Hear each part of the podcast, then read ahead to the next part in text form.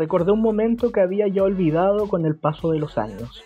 Aquella noche que entre juegos y afanosas intenciones clandestinas me puse la pollera larga y antiestética que mi madre tenía guardada en los cachureos. Y no conforme, yo, toda loca, tomé los tacos que más me gustaban de aquel pequeño y viejo velador que ahí había. Súper de abuela, nada nice.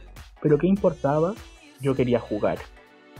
Al entrar a la pieza común en donde todos dormíamos, era mi figura tan lady y escandalosa, con todo el aparataje y producción de guaya pobre, como mi personaje lo ameritaba, la que hacía su ingreso. Y mi madre, estupefacta, con su cara ya desfigurada por el paisaje maricueca que yo le regalaba, me paipeaba y me exhortaba a quitarme esos trapos que ella llamaba weas. No la culpo, no puedo hacerlo Quizás ya se daba cuenta del peligro de mi rareza. E insisto, ¿qué culpa tiene de haber sido criada con el requiem machista como pan de cada día?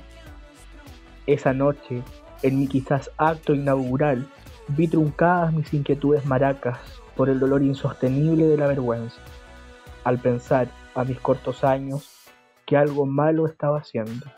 Nunca más volví a jugar con la ropa vieja de mi madre, pues como ella me dijo ese día, no me correspondían. Ahora yo compro mis propios tacos y vestidos. sí. Oli, oli. Bienvenidas, bienvenidos todos, queridas locas, a este tercer episodio de Puertas al aire.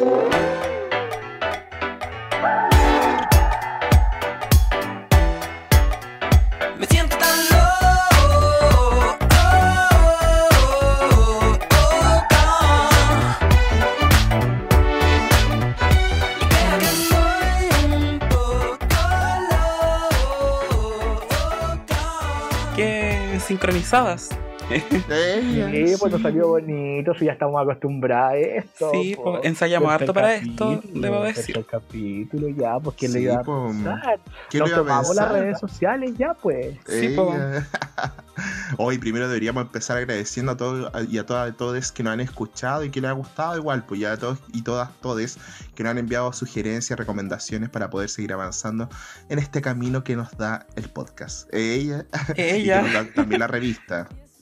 Sí, agradecerle nuevamente a Revista Trafking 2, que es nuestro soporte, que es nuestro este espacio que, que nos brinda eh, esta posibilidad de comunicar, este espacio para pensar y reflexionar entre todos, a través de nuestra experiencia, de nuestras opiniones. Así que muy contentas con Revista Trafking 2. Muac. Muac. Ella. Ella.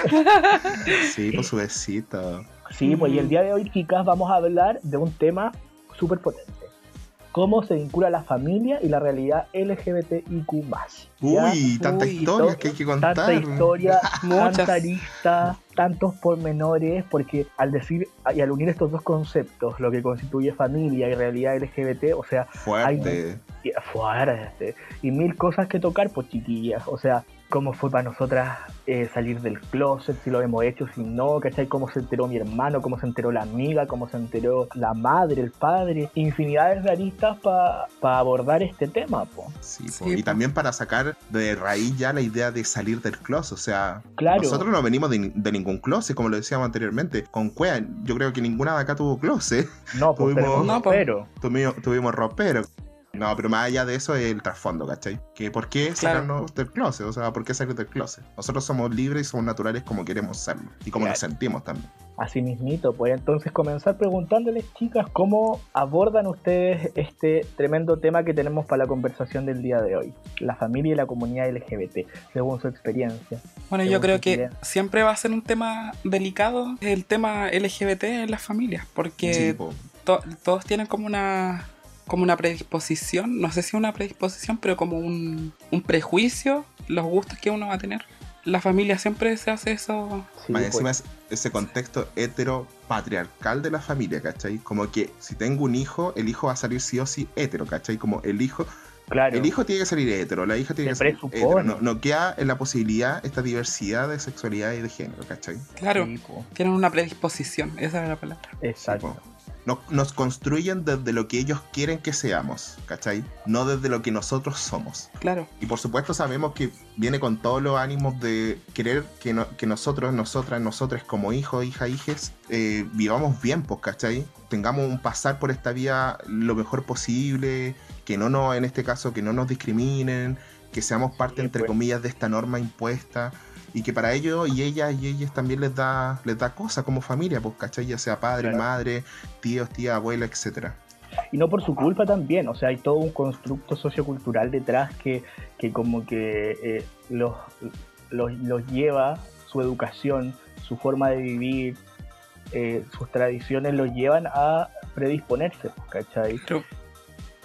Y, querer como ponernos estas ataduras sociales desde tan pequeños, porque si ellos no tuvieran en su mentalidad que el hombre nace para eh, amar a una mujer y la mujer nace para amar a un hombre, ¿cachai? Eh, todo sería más fácil y no estaríamos hablando de, lo, de este concepto que no nos gusta tanto, pero que es eh, que lamentablemente muchos tienen o tenemos que pasar por eso, queramos o no, de, entre comillas, salir del ropero, ¿cachai? Sí, Si no se les hubiese configurado su mente de tal manera para que pensaran en la heteronorma como única opción de vida, no tendríamos que pasar por todo eso, ¿cachai? No tendríamos que habernos ocultado o haber vivido todo lo que de repente fue tan complejo para nosotros.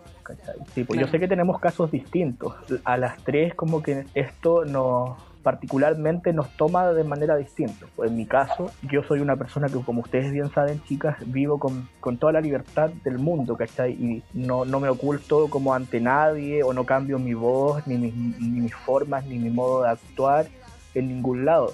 Pero sí, ¿cachai? En cuanto a la familia, yo todavía no se lo, no se lo he contado a mi mamá, pues, ¿cachai? Y ustedes dirán, pero no hay que contarlo. Sin duda, pues yo siempre que, o cuando la gente a mi alrededor se enteró de mi naturalidad, lo hice de la manera más natural posible, ¿cachai? No lo senté a la mesa, no les di el discurso, les voy a cantar algo, espero todavía me quieran, ¿cachai? No, lo tomé de la manera más natural del mundo, se los conté en una conversación, o les dije, oye, me estoy comiendo a alguien, o estoy pololeando, el loco se llama no sé cuánto, ¿cachai? O me vieron comerme a alguien simplemente, ¿cachai?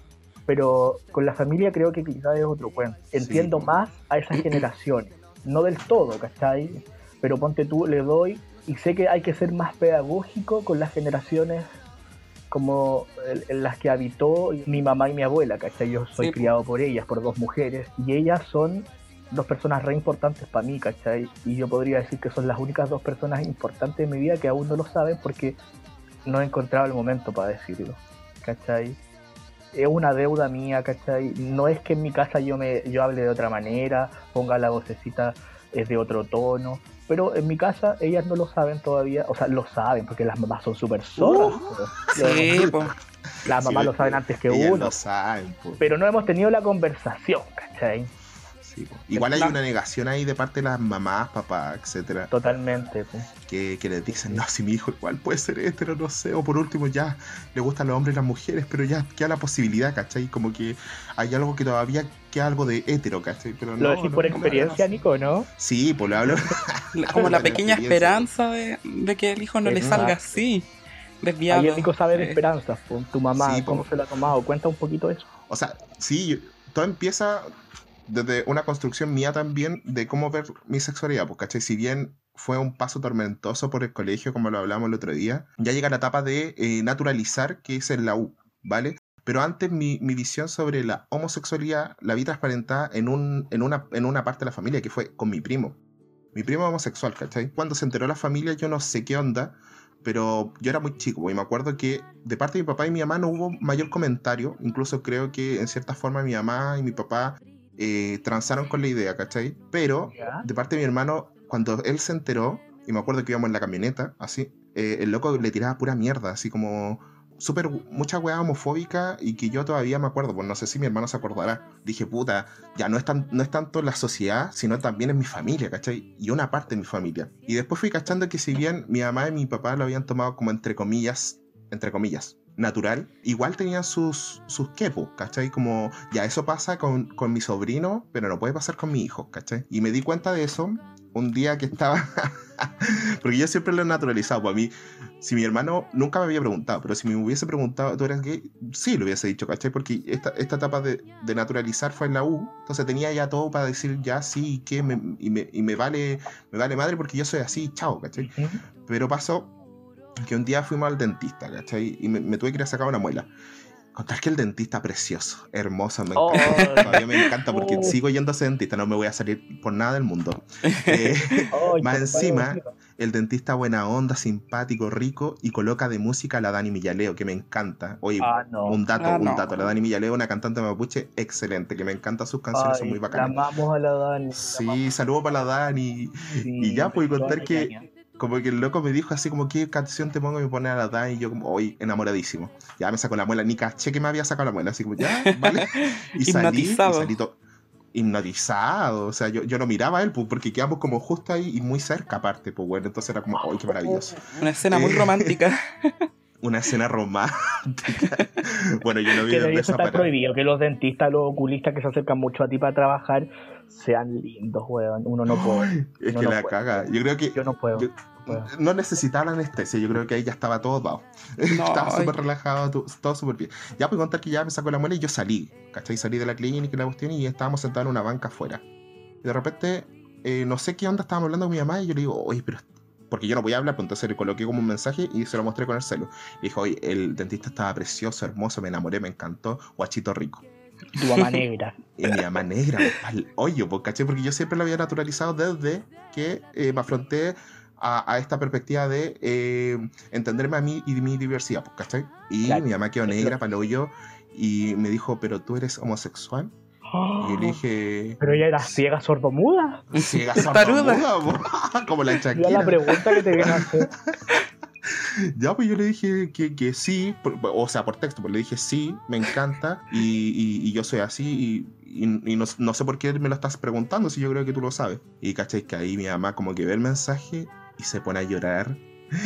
Era yo no llanto sabía. seguro para la vieja, po. Oh. Sí, pues bueno, y yo no sabía qué hacer. Yo dije, coche, tu madre, ¿qué hago, cachai? Porque tenía una cara de reírme. Pero, pero porque, esperaba sí, pues, weón, porque ¿Qué ¿qué, qué esperaba que llorara? No, para nada. Yo dije, se lo va a tomar muy natural porque tampoco lo habíamos hablado antes, pero tampoco nunca yo lo había ocultado dentro de la casa, ¿cachai? Entonces fue como, ya, ok.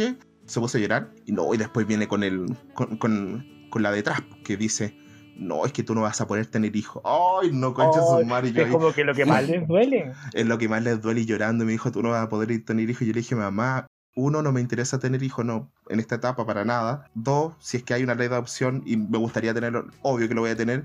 Y tres, sí, pues lamentablemente la naturaleza no me impide tener hijos, pero, pero no por eso voy a vivir menos feliz, pues mamá, y toda la cuestión. Y se puso a llorar y toda la cuestión y contar que después en el auto, cero hablar, cero. Fue una wea así como súper fría. Y como que de repente llegamos a la casa y como se destapó la weá. Mi mamá le dijo, no, es que Nico me dijo que era gay la cuestión. Y así ¿A quién le dijo? A tu hermano.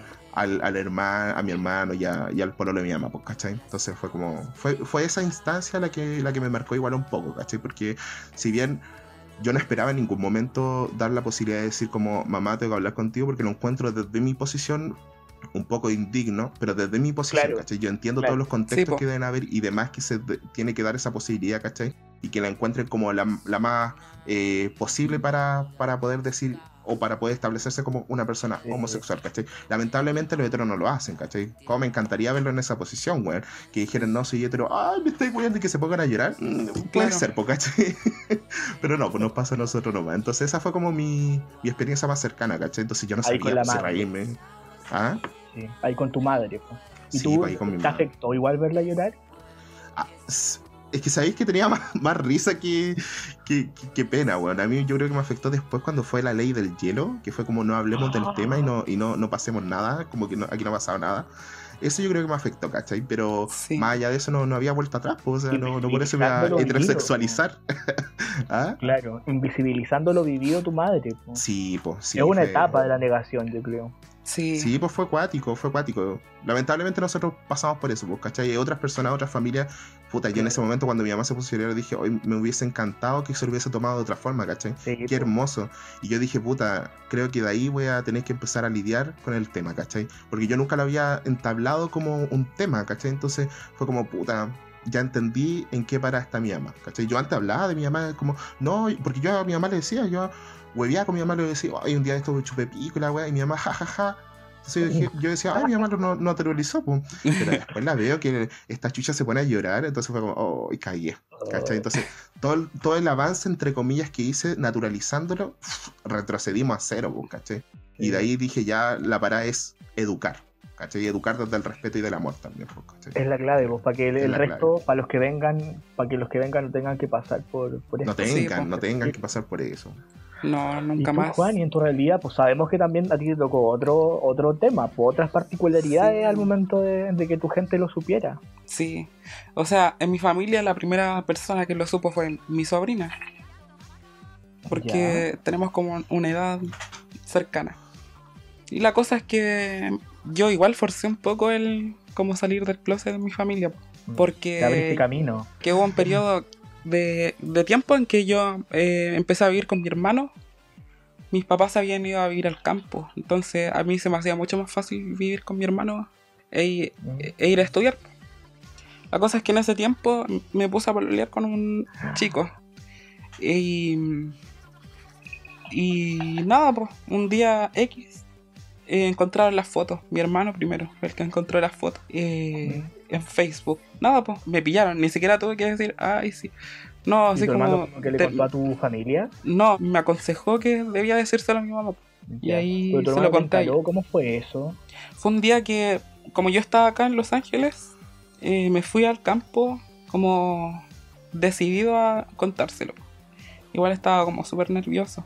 Pero en primera instancia mi mamá reaccionó, no tuvo como la reacción que yo pensé que iba a tener, porque iba a ser mala, porque igual estas cosas cuando uno las cuenta, se las cuenta a la familia, no hay una, una reacción buena, sobre todo de la, la gente que es mayor. Pues. Si bien para uno no es un tema, o para uno llega un momento en que ya no es un tema, para tu familia siempre va a ser tema en algún momento. Sí, sí, Enfrentarse a eso, eso es lo cuático de hablar de, hablarlo o comentarlo a la familia. Y ya pues le conté a mi mamá y su reacción fue buena. Como en simples palabras me dijo que, no importaba, que al final igual era su hijo y ella siempre me iba a querer. No. Pero ahí está él, como ahí está también lo otro que igual el Nico dice, que viene como la reacción, porque una cosa son las palabras, pero después son las acciones que tenéis también con tu hijo, pues. Claro. Porque luego de eso yo como que no volví a hablar del tema con ella ni con nadie de mi familia, ¿cachai? Incluso a mi papá no se lo he contado porque igual creo que decírselo a un hombre es como mucho más complejo porque ya ellos tienen como otra visión eh, de nosotros que creo que es como peor que la que podría tener una mujer. Sin duda. En ese sentido yo agradezco no tener padre. sí. agradezco haber sido guaya. Pero... Ese hombre pero eso aprisionado. Sí, pero eso como que nunca lo he ocultado tampoco. Sí, pues sí. Eh, no, no tengo como otra otra actitud frente a ellos, así como me ven ustedes. Claro. Sí, pues yo, persona muy yo igual, fuerte. Fuertona, fuertona, fuertona.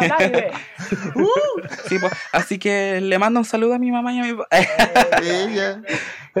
Aquí, bueno, no te reciben en la casa, Julia. Sí, pues. No, no importa. Bueno, ustedes también saben, pues ustedes me entienden, me entienden, Caleta, que eh, yo tampoco me transformo o dejo de ser quien soy, ¿cachai? En ningún, ninguna parte. Pero, claro, si es una deuda que tengo conmigo mismo y quizás muchos temores de, no querer vivir esa situación, porque seguro terminarían aceptándolo, me dirían ya lo, ya lo sabíamos, pero como que me, causa un, un, no sé, como que me congela llegar a ese momento, ¿cachai? Porque también me incomoda, pues yo al resto del mundo no se lo expliqué, porque porque no tenía que darle explicaciones a nadie, ¿cachai? Simplemente fui, florecí, que me vieran, ¿cachai? Que lo intuyeran, intuyeran alguna palabra, no sé qué dije, pero como que, que todo el mundo supiera, me daba igual, pues, ¿cachai? Ponte tú, mi hermano, cuando se enteró, Don Wea, así le digo. don Wea. Don Wea, cuando se, lo, igual lo quiero mucho. Yo sé que no va a escuchar el podcast o si no lo va a escuchar hasta los primeros cinco minutos porque lo conozco. Pero Don Wea, cuando se enteró, ¿cachai? Fue porque yo le invité a un carrete, pues, y yo en ese, en ese carrete estaba con todos mis amigos acá de Cauquenes, y entre los amigos de Cauquenes estaba mi pinche de ese momento. Y yo ahí disfrutando, bailando, dándolo todo con una copa en las manos, me como a mi guacho. Y me lo como, me lo disfruto. Y mi hermano lo veo ahí entre ojos y con la boca abierta, así como que yo dije, yo dije, mi hermano, ¿qué? Sabrá, pues si fuimos criados juntas, pues cómo no se va a dar cuenta. Y lo vi impactado. Al día siguiente le preguntó a todos mis amigos que qué significaba eso, que acaso yo estaba muy curado, ¿cachai? Y, y, hasta, hasta que me encaró y me dijo, o sea, no me encaró, pero me dijo, pero oye Claudio, ¿estabas muy curado anoche? Yo le dije, no, para nada. para nada, estaba súper bien, estaba súper bien, yo tengo aguante, estaba súper bien. Para que se sepa que una tiene aguante. Sí, pues. Sí, pues. Nada, pues, y el, y el hombre, muy hombre, muy macho, como que ya, me dio. Ay, muy macho, me carga esa palabra. Muy en, me dio encamarme con el hombre y mismo frente a todos. y después me siguió viendo, pues, ¿cachai? Todo el verano, amor de verano con ese niño. Saludo para él, no voy a decir el nombre. Pero todos lo sabemos. Mm. Todos lo sabemos, pero ya basta. Y, y el hueveo es que ya pasó el tiempo, después el Nico conoció a mi hermano, la Juanita también lo conoció, y las tías pueden dar fe de que este pastel. Sí, pues seguía, seguía con la hueá. Pasaban y pasaban los meses y aún no se daba cuenta. No, pues. Era que yo estaba, no sé, en un proceso, una etapa, no sé qué hueá que había estado curado, no sé, y un día le preguntó al Nico, pues Nico, ¿qué te preguntó? Cuéntalo. No, no, es que, o sea, yo, yo siento que Pancho nunca lo, lo, como lo juzgó para nada, incluso era como muy de, para nada, eh, saber, pues, ¿cachai? Como enterarse, pero tener la, la, lo real, pues, ¿cachai? Y, y, a mí me preguntaba si acaso tú eras fleto, pues yo le pero, decía, bro, bro, amigo, obvio. o sea, míralo, ¿cachai? no era nada más, era mirarlo y sí. Mira, está fuertona. Es que mi guacho, mi hermanito es muy literal, y eso pasa con él. Sí, había que decírselo frente a frente. Y yo le decía, pero habla con Claudio, háblalo, dile, pregúntale, porque solamente así vas a hacer de la, de la pregunta, o sea, de la interrogante que tenía. Y yo, por mi lado, juraba que sí, ya po. tenía entendido todo el hombre, po.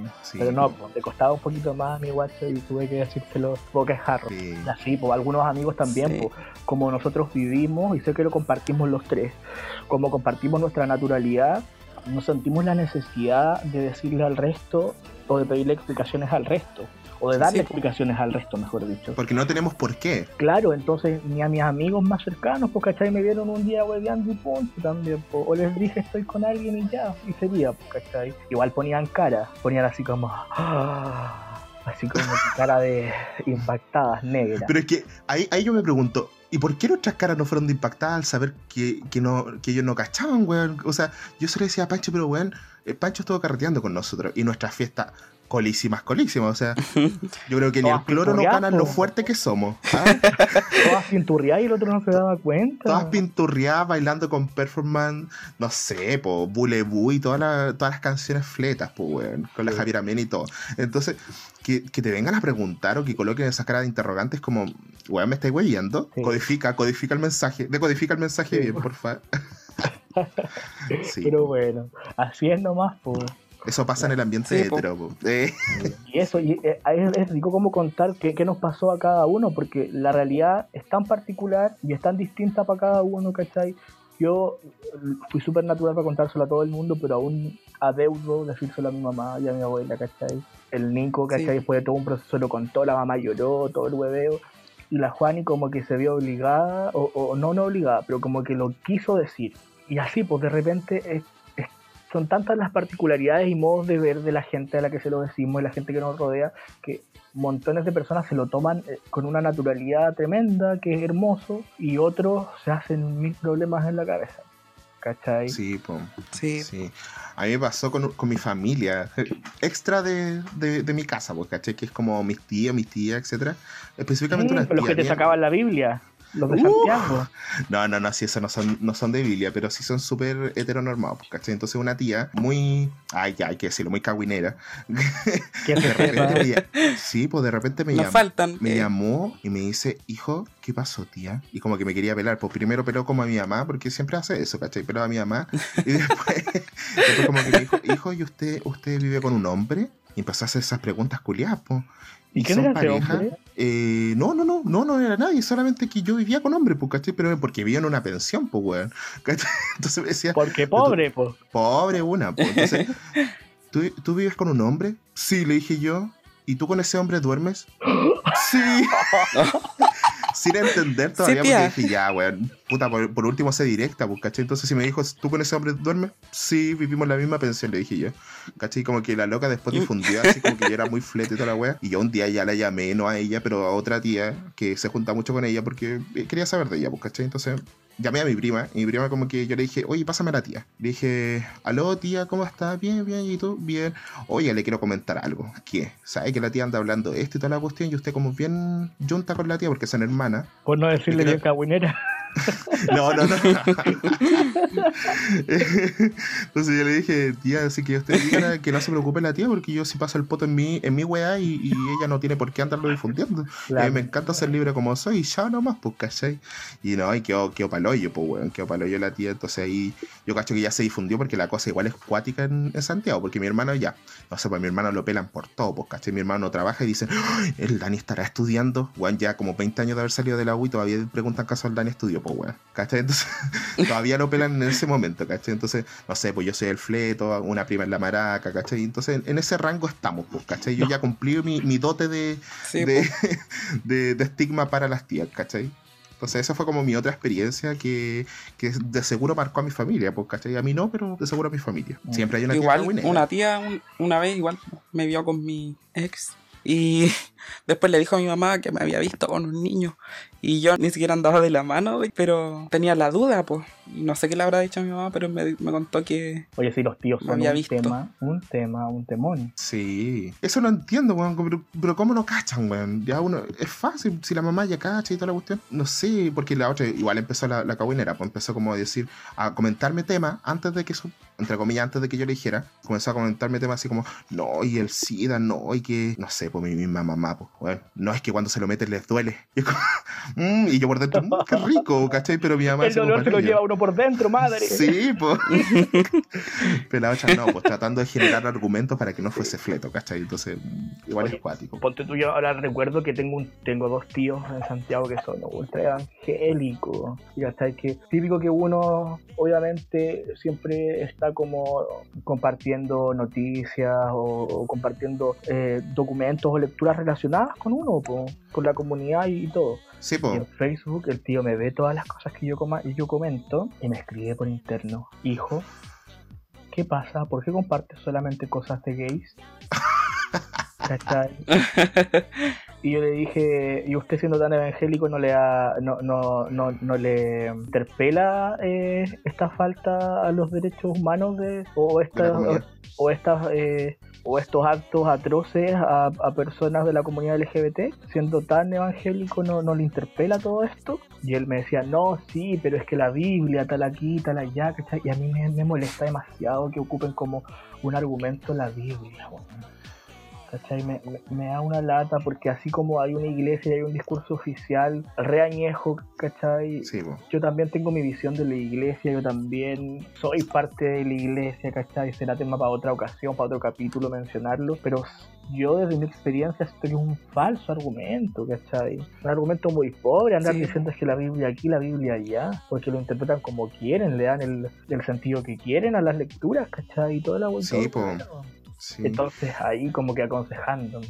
¿cachai? Aconsejándome por redes sociales. Bueno, respecto a la Biblia y todo este, este, este pensamiento súper retrógrado y, mal habido, weón, respecto a cómo descifrar o cómo eh, tratar de, ¿cómo decirlo?, eh, interpretar la Biblia. El otro día les cuento, pues ustedes ya lo saben, pero para contarlo.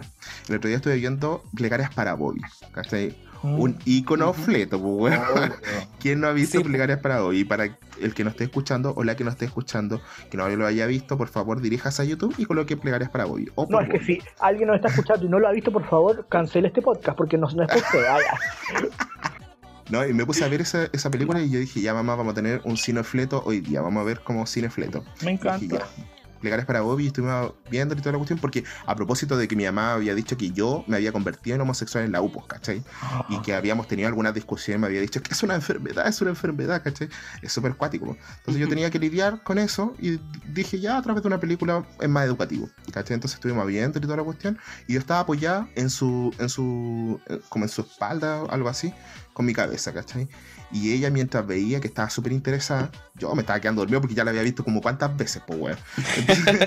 sí, pues una es fuerte va a ver esas cosas. Entonces mi mamá viene y desde, yo creo, eh, ese cariño que, que, me tiene a mí como hijo y toda la cosa, lo que hace es hacer lo siguiente. Yo estaba ahí con la cabeza en su espalda o en su, en su brazo, parece. Como que ve que yo coloco la cabeza, pero de repente mueve la cabeza hacia mí y coloca, apoya su cabeza en mi cabeza, ¿cachai? Entonces dije, pucha, por último, así manifiesto, porque esa, esa es la otra cuestión, pues, ¿cachai? ¿Cómo manifiestan la emocionalidad las madres, weón? Es súper cuático. Ese es, un código de mamá, un código, de, mamá, pues, te quiero, ¿cachai? Estoy contigo. Es un lenguaje corporal. Un lenguaje corporal. Es que yo creo que el tema todavía no está asumido por mi mamá, pero hay veces que volvíamos, pues de repente, no sé, me tira chistes súper súper ordinarios, pues, weón, respecto al tema.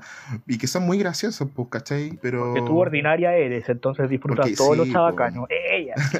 no, mi mamá también. Pues, entonces, eh, para ella es muy fácil hablar de ese tema desde el hueveo, pero pareciera ser difícil enfrentarlo en su cotidiano, pues, ¿cachai? Conmigo.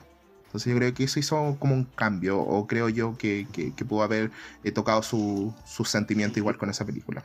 Así creo que, que tenemos, un montón. Sí, claro, con la familia yo creo que uno tiene que ser pedagógico, entenderlo hasta cierto punto, ¿cachai? Intentarlo con ellos, porque sabemos que son otras generaciones, otra cultura, otra educación pero ¿cachai? A mí me molesta demasiado como el falso razonamiento religioso de algunos, ¿cachai? Sabemos que estos falsos razonamientos han afectado caleta en la discriminación hacia nuestra comunidad, pues hacia nosotros. Ponte tú, yo les contaba hace un tiempo. El año pasado fue un año de eh, noticias súper icónicas y, testimonios eh, y vivencias súper cuáticas de lo que significa la violencia intrafamiliar hacia personas LGBT en Chile, en el mundo, ¿cachai? Y, y, dentro de lo mismo, recuerdo que el año pasado en Perú hubo un caso súper bullado de un hombre que mató a su hijo por ser gay y mientras lo asesinaba pedía perdón a Dios por el pecado de su hijo, ¿cachai? Das cuenta lo fuerte de ese adoctrinamiento, de ese pensar en, el pecado, ver a tu hijo como o a tu hija como alguien eh,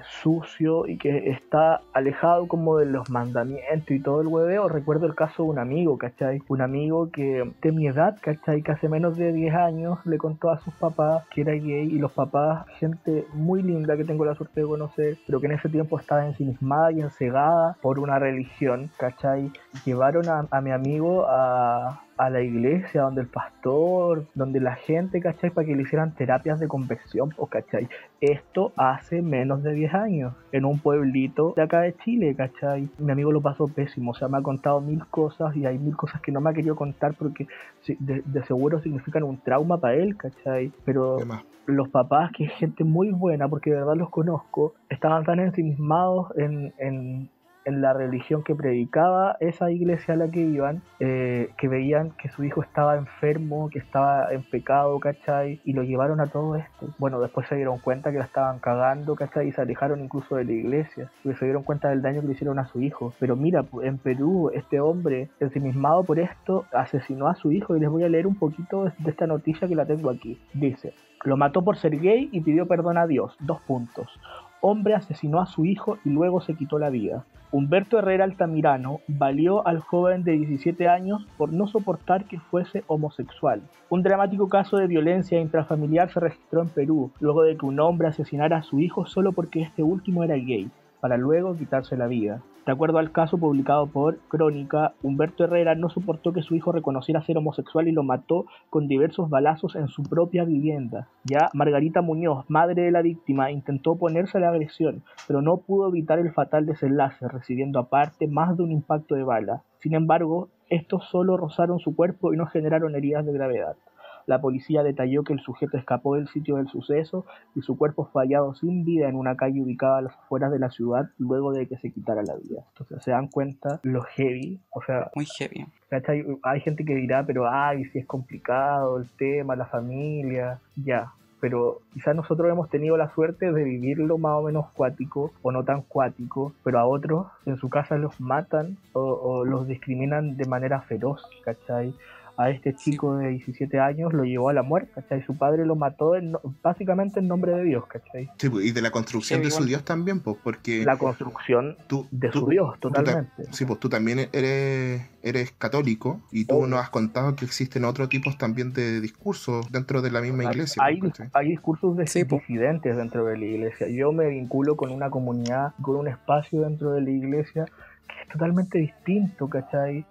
Eh, pero si hago el mea culpa y sé que el discurso oficial de, esta, iglesia es una mierda, ¿cachai? Pero también tengo esa esperanza. Hay gente muy bella que está trabajando para que esto cambie, ¿cachai? Y confío en ese trabajo individual. Ya, acá tengo otra noticia, es lo que les contaba recién eh, de este joven de 17 años que fue asesinado. Pasó en Perú el año pasado, pero acá en Chile no nos quedamos atrás.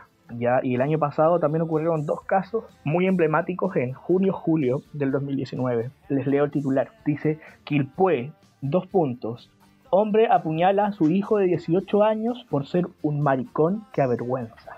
Hecho se suma a otra agresión que sufrió un hombre de 54 años en manos de su sobrino y su hermana. Ambos casos están siendo asesorados por el móvil. El móvil informó hoy que dos brutales casos de violencia intrafamiliar afectaron a un joven de 18 años y a un trabajador de 54, siendo ambos agredidos por parientes en razón de su orientación sexual. El caso más dramático afectó en Quilpué a un estudiante de gastronomía de 18 años que fue apuñalado por su padre, denunció ayer el móvil. Entre comillas, la madre señala, le pedí al padre que se fuera de la casa. En medio de eso, me sacó en cara que mi hijo era homosexual. Me pidió que le quitara su apellido porque le daba vergüenza tener un hijo maricón. Si bien en un momento logré quitarle las llaves del departamento, cometí el error de dejarlas sobre una mesa. Entonces él volvió a tomarlas, dice la madre. En medio de la discusión, el joven llegó de clases a su casa y le pidió a su padre que le entregara las llaves a su madre. Reacción que fue dramática. El padre invitó a su hijo a pelear afuera de la casa con cuchillo en mano y lo apuñaló minutos después en el estacionamiento. El joven fue socorrido por vecinos y su madre. Este es uno de los casos de violencia intrafamiliar homofóbica más grave que hemos conocido, señaló el presidente del móvil. Ya en el parte médico se constató que el joven de 18 años sufrió una herida penetrante torácica izquierda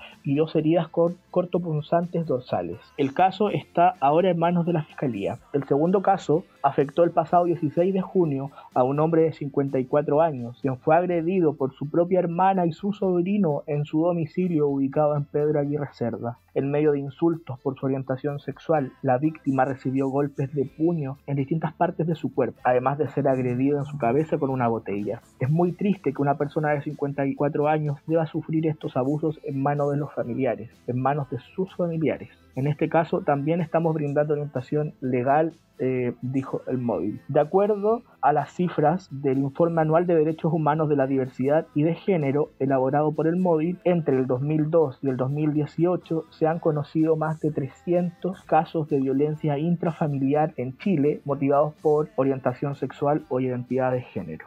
¿Ya? ¿Se dan cuenta? O sea, hay mucha gente que de repente dice ya, pero hemos avanzado mil pasos y esto ya no está pasando o, todo se está aceptando, aceptando entre comillas de una mejor manera, pero esto, esto está ocurriendo. Estos dos casos icónicos que, que, hemos comentado eh, ocurrieron el año pasado, hace menos de un año esto estaba ocurriendo y imagínense también estas condiciones de pandemia, cuántas personas de la comunidad tienen que, vivir ahí con sus propios torturadores en casa. Sí, es cuático. Igual, igual hay que hacer como generar una crítica también a las políticas públicas, pues, ¿cachai? Como bueno, ¿cómo no, no crean un, método de difusión, etcétera, en donde se contemple todo esto? Porque pareciera que no sucede, como bien decía ahí, pues como, o sea, como tú decías, como parece que todo está funcionando, ya hay, no sé, pues pasó de Switch acá en Chile en la televisión, ahora eh, las primas están, eh, en, no sé, pues, masificadas, siendo representadas en la televisión, en las marchas, etcétera pero está sucediendo estos casos, pues, y están presentes, ¿cachai? Y sobre todo en los poblados donde eh, abunda pues. más el tema desde el punto de vista de la ignorancia o en este caso de la religión y de otros aspectos, ¿cachai? No solamente la religión, pues supongamos, Pedrito Lemebel decía, pues, ¿cachai? Decía, eh, no quiero ver más, o sea, no voy a tratar de, explicarlo como ninguna alita rota y quiero que ese, ese angelito, ese niño, no sé, eh, tenga un espacio dentro del cielo rojo, pues, ¿cachai? Que al fin y al cabo la revolución que genera la izquierda desde una ideología política también contemple la diversidad sexual, ¿cachai? Que pareciera que ahora recién, pero hace unos años atrás era horrible, pues al Pedro se le juzgó muchas veces por ser homosexual y pertenecer al Partido Comunista, tanto desde la derecha como desde su mismo partido, ¿cachai? Entonces está contemplado en varios ámbitos también de, la sociedad, pues no solamente la religión, que también es un pilar fundamental para entender toda esa discriminación y todo esa, toda esa eh, LGBT odio, ¿cachai?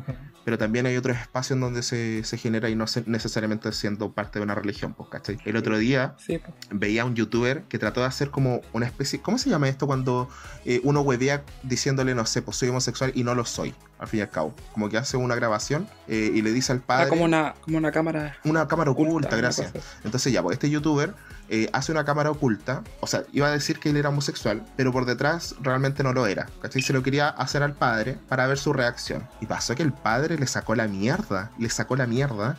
Y yo no sé por qué este youtuber subió el video, no sé si es para dejar mal al padre o conscientemente cree que está bien la forma en cual trató su padre a él mismo al decirle que era homosexual. Le sacó la mierda, está en YouTube todavía, no sé cómo se llama el video, pero búsquenlo si es que, y si es que lo pueden encontrar, analízalo igual, o sea, qué efecto tiene ese video para los próximos que lo ven. ¿Se lo tomarán con una crítica o, o, o, aceptarán esa forma de, expresarse del padre, que al fin y al cabo fue muy violenta y, lo atacó físicamente también, ¿cachai? Y lo echó de la casa, ¿cachai? Y hasta que el hijo tuvo que decirle, papá, papá, si era broma, te estoy grabando, eh, yo no soy homosexual, ¿cachai? Igual yo creo que genera miedo ese tipo de videos. Genera miedo, peleta de miedo. ¿cachai? Entonces tampoco hay que normalizar estas situaciones y tampoco hay que dejarla como en visto, porque me parece que eso desde la políticas públicas es lo que hace el Estado en Chile, pues, Y en otros países además que sí. Yo creo que una clave relevante, y no lo digo solo porque seamos profes, sino porque de verdad lo creo, es que en la educación y la organización están las claves, ¿cachai? Sí, pues algunos han tenido que vivir un montón de atrocidades, unos más que otros, ¿cachai? Nadie quiere que, ninguno de nosotros quiere que esto siga ocurriendo, entonces por ahí un llamado como a tomarnos los espacios educativos, no solo los profes, sino aquellos que se dedican a la educación popular eh, y la organización también, pues, ¿cachai? Yo vivo en Cauquenes actualmente y acá, y no hago la crítica del resto, sino también me la hago a mí mismo no tenemos un espacio de organización real como comunidad LGBTIQ más, ¿cachai? No tenemos un espacio. Entonces, ¿qué, significa eso? En Cauquenes no nos importa esta realidad, la invisibilizamos, está pasando, quizás nos cuesta, es un poco más pueblo chico, pero, pero creo que tenemos que, ser valientes dentro de lo que podamos y, veo que es importante el, no sentirnos solos, ¿cachai? Y saber que quizás de repente, bueno, hay familias y hay personas hermosas que saben entenderte y hay otras que no. Y tú puedes intentarlo, puedes intentar aconsejar, ayudar, enseñarle a tu familia si no lo saben. Porque, como yo decía en la editorial de hoy, ¿cachai? El requiem machista como que nos inunda a todos. El requiem heteronormativo también nos enferma y es un germen para todos, ¿cachai? Creo que hay que intentarlo, sobre todo con estas generaciones que constituyen nuestros padres, nuestros abuelos, pero hasta cierto, hasta cierto, lo podemos intentar hasta cierto momento, ¿cachai? Después también hay que abrazarnos a nosotros mismos y decir, pucha, si acá no me quieren, yo más no puedo hacer, y entender que la comunidad, si la sabemos limpiar, la sabemos constituir de buena manera, podemos encontrar una familia eh, de verdad, cuando las nuestras sanguíneas no nos aceptan, ¿cachai? Sí, bueno, como, como, como lo dice la, serie Pose, en donde están estas casas como en donde se juntan muchas personas de la comunidad LGBT, que si bien se da en Estados Unidos, acá en Chile no se ha replicado de la misma forma. Estuve hablando con una amiga eh, que me comentaba, pues que si bien existen las casas, que son, no sé si nos puedes explicar un poco más, Juana, sobre las casas. Sí, en los 80 en Estados Unidos este sentido de las casas eran como, tenía un sentido social, ¿cachai? Eran familias alternativas que se conformaban por personas afroamericanas eh, y latinos principalmente, eh, por personas transgénero, eh, queers. Y estos grupos brindaban apoyo a la comunidad, pues, a los muchas jóvenes. Veces cuando tu familia no te, no te, aceptaba, ¿cachai? Estaba en pues. esos espacios. sí, pues, se brindaban apoyo en estas, en estas casas a raíz también de, la, la, violencia que recibían los jóvenes en esa etapa también de la historia en donde aún eh, era criminalizada la homosexualidad. Y estas eran dirigidas muchas veces por drag queens o personas mayores de como de esa escena bien del under también de Estados Unidos. También vemos que eh, en algunos lugares del mundo eh, están, está haciendo un auge de casas de retiro, casas eh, de para ancianos LGBT, ¿cachai? Cuando de repente, porque también hay una doble discriminación en esa edad, o sea, si eres viejo, entre comillas, y eres, eres, eres gay, lesbiana, trans, ¿cachai? También es una doble discriminación y muchas veces no te aceptan tus tu familias Entonces también hay esos espacios para las personas de la tercera edad. Sí, pues, acudimos nuevamente al foco de la interseccionalidad, pues, ¿cachai? Como esta doble discriminación o esta doble o triple formas de generar violencia hacia las personas de la comunidad es súper cuático, pues, ¿cachai? Si nos situamos en Chile, no es lo mismo la discriminación que se le hace a una persona homosexual chilena que a una persona homosexual peruana, ¿cachai? O una mm. persona homosexual afro o una persona homosexual en situación de discapacidad, que me carga esa palabra, yo diría diversidad funcional como en algún momento quizás lo vamos a desarrollar mejor. Entonces, bacán, bacán el, el, efecto que producían estas casas, pues, ¿cachai? Que si bien hoy en día quizás se replica desde lo cultural, ¿cachai? Más bien desde lo escénico, si se pudiese decir así, si está mal, pido la disculpa pero eh, en ese entonces era como bien decía la Juani, pues, ¿cachai? Que era como casas de acogida para aquellas personas que habían eh, salido o en este caso que habían sido discriminadas por eh, su familia sanguínea. Si bien desde nosotros hablamos desde, lo, desde el profesorado y delante lo tocó un poco el Claudio, creo que es súper relevante que entienda la gente que quizás no se desarrolla tanto como en el mundo de, lo pedagógico, ya siendo profe o parte de la institucionalidad, dentro de, de, de esta formación que tiene el estudiante, está el ramo de orientación, que por lo general lo tienen los profes jefe o las profesoras jefe del curso, ¿cierto? Pero estos ramos de orientación no solamente van en consideración del estudiante, que como decíamos y mencionábamos anteriormente, eh, es muy mal mirado de parte de los profes o es, menospreciado porque pareciera que esos 45 minutos que es para hacer la clase de orientación en donde hablamos de emocionalidad, de diversidad sexual, de género, etc., eh, no fuesen tan importantes generar en el alumno competencias para vivir la vida eh, y para enfrentarse a esa diversidad de manera súper enriquecedora. También el ramo de orientación va vinculado a los padres, madres, apoderados, apoderadas, que se sitúan en el colegio o en la comunidad educativa, como se le quiera decir. Entonces el profesorado debiese dentro de sus reuniones también situar talleres para hablar y hacer entender también o para educar al, a los padres, madres, apoderados, apoderadas que se relacionan con los estudiantes. Po. ¿Por qué? Porque los estudiantes están llevando un proceso súper enriquecedor, si es que es así, porque como les decía, el ramo de orientación casi nadie lo toca, pero si es que es así y un proceso enriquecedor en donde entienden la naturalidad de sí mismo y de los demás y saben también compartir con esa naturalidad e ir fluyendo en la vida, también es súper importante que los apoderados, apoderadas, padres, madres, también tengan en cuenta ese proceso y que sean parte también, porque no vale de nada que el estudiante eh, sepa afrontarse entenderse a sí mismo y a los demás desde la diversidad si los padres, madres, apoderados, apoderadas con los cuales se desarrolla eh, no le dejan vivir ese mundo desde la naturalidad, pues, ¿cachai? Entonces sería una muy buena, buena posibilidad para el profesor que le haga un reparo a su, a su eh, reunión y también a la forma también que genera la relación entre el docente y el y los apoderados. Eso. sí, pues. Lo tomen o no lo tomen los padres, hacerlo ya eh, abrir ese espacio dentro del colegio, asistan cuantos asistan,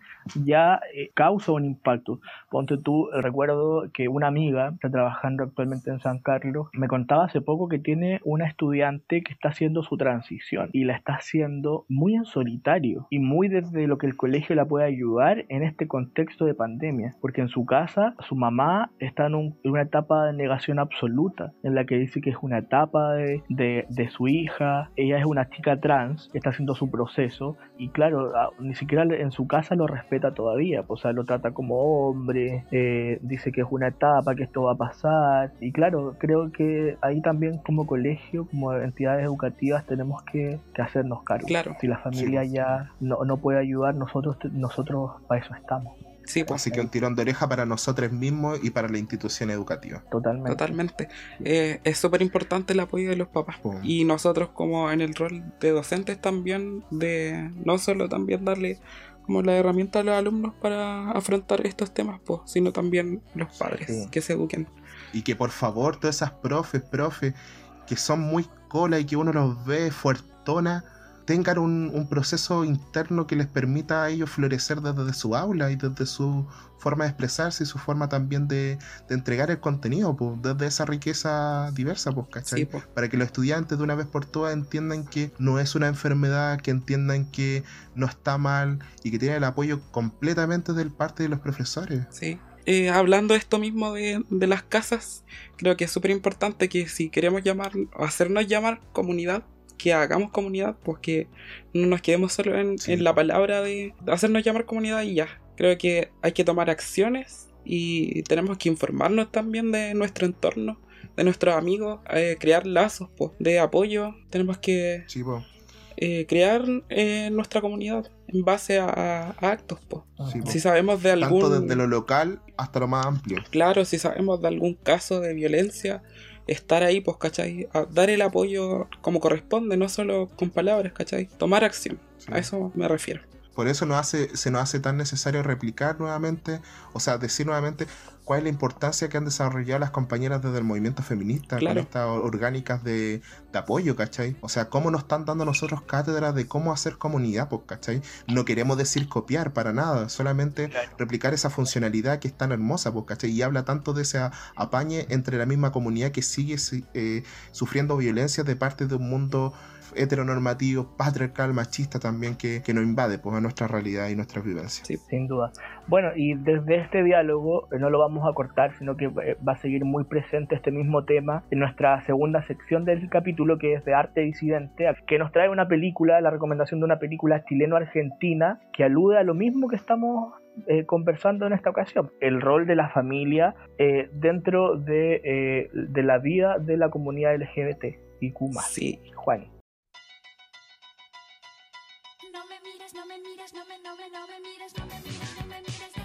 Es una película también que ya la hemos recomendado en la revista, pero que está muy latente también con este tema, que es la película Marilyn. Que esta vez no va a ser ni un spoiler, sino que vamos a tratar de más que nada como los temas que trata.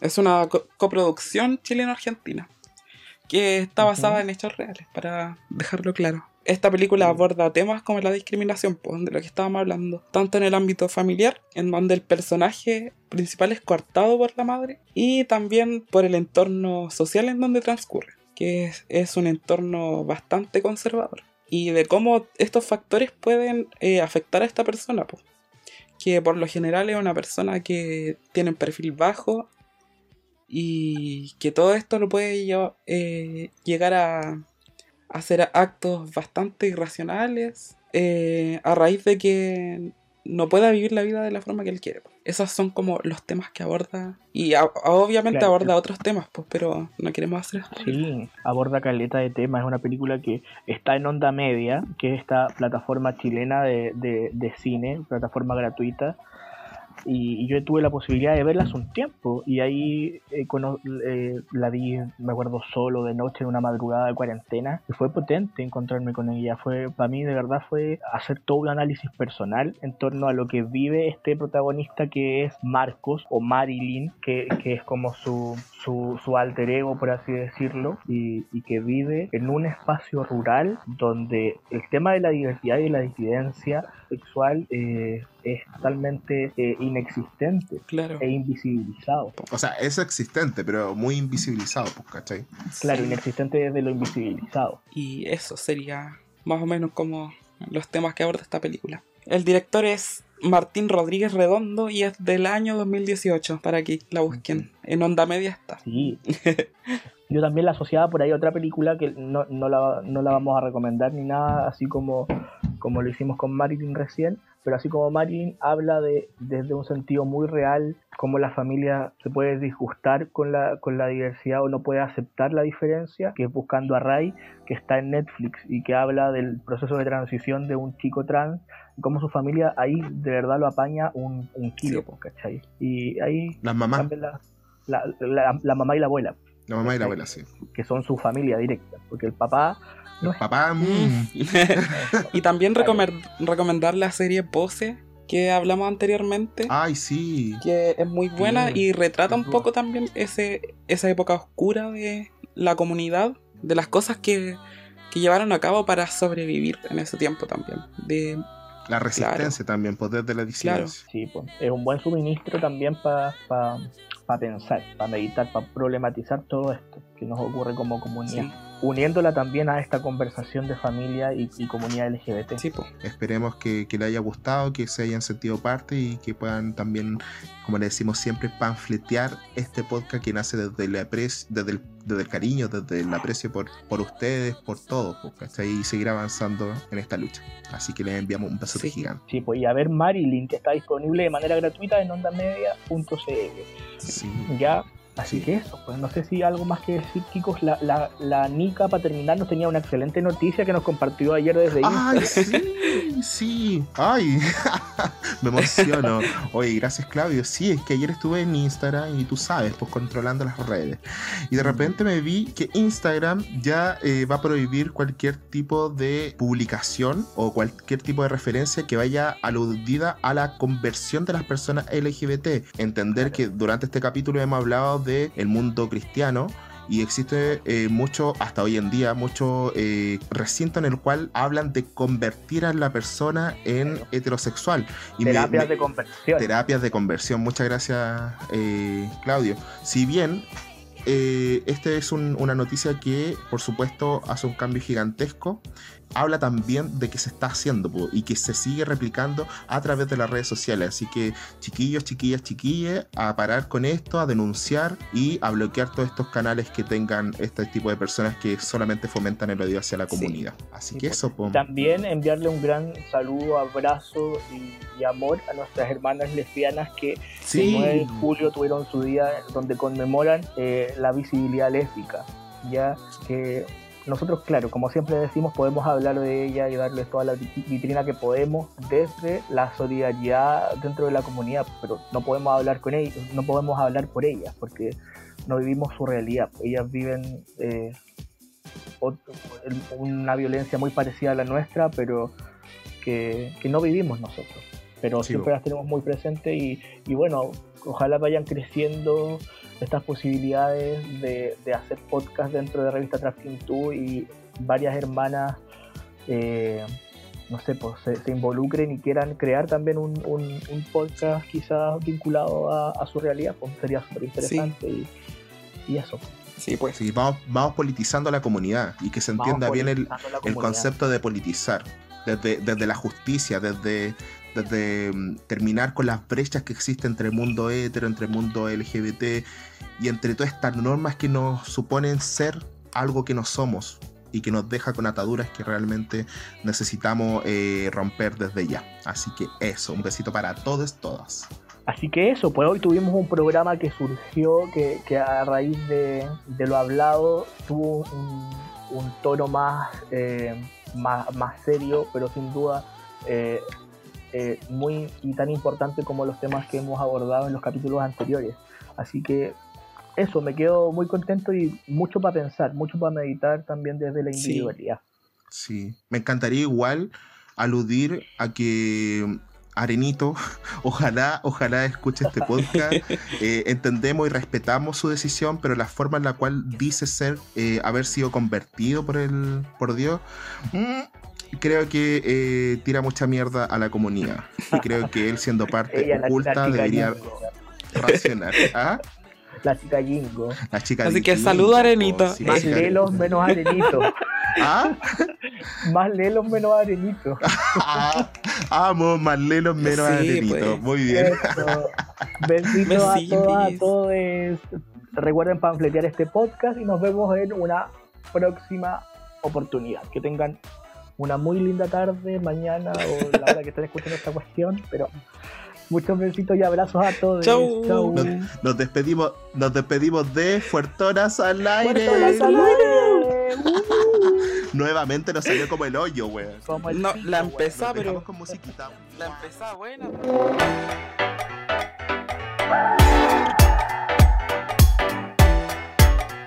Me siento tan loco.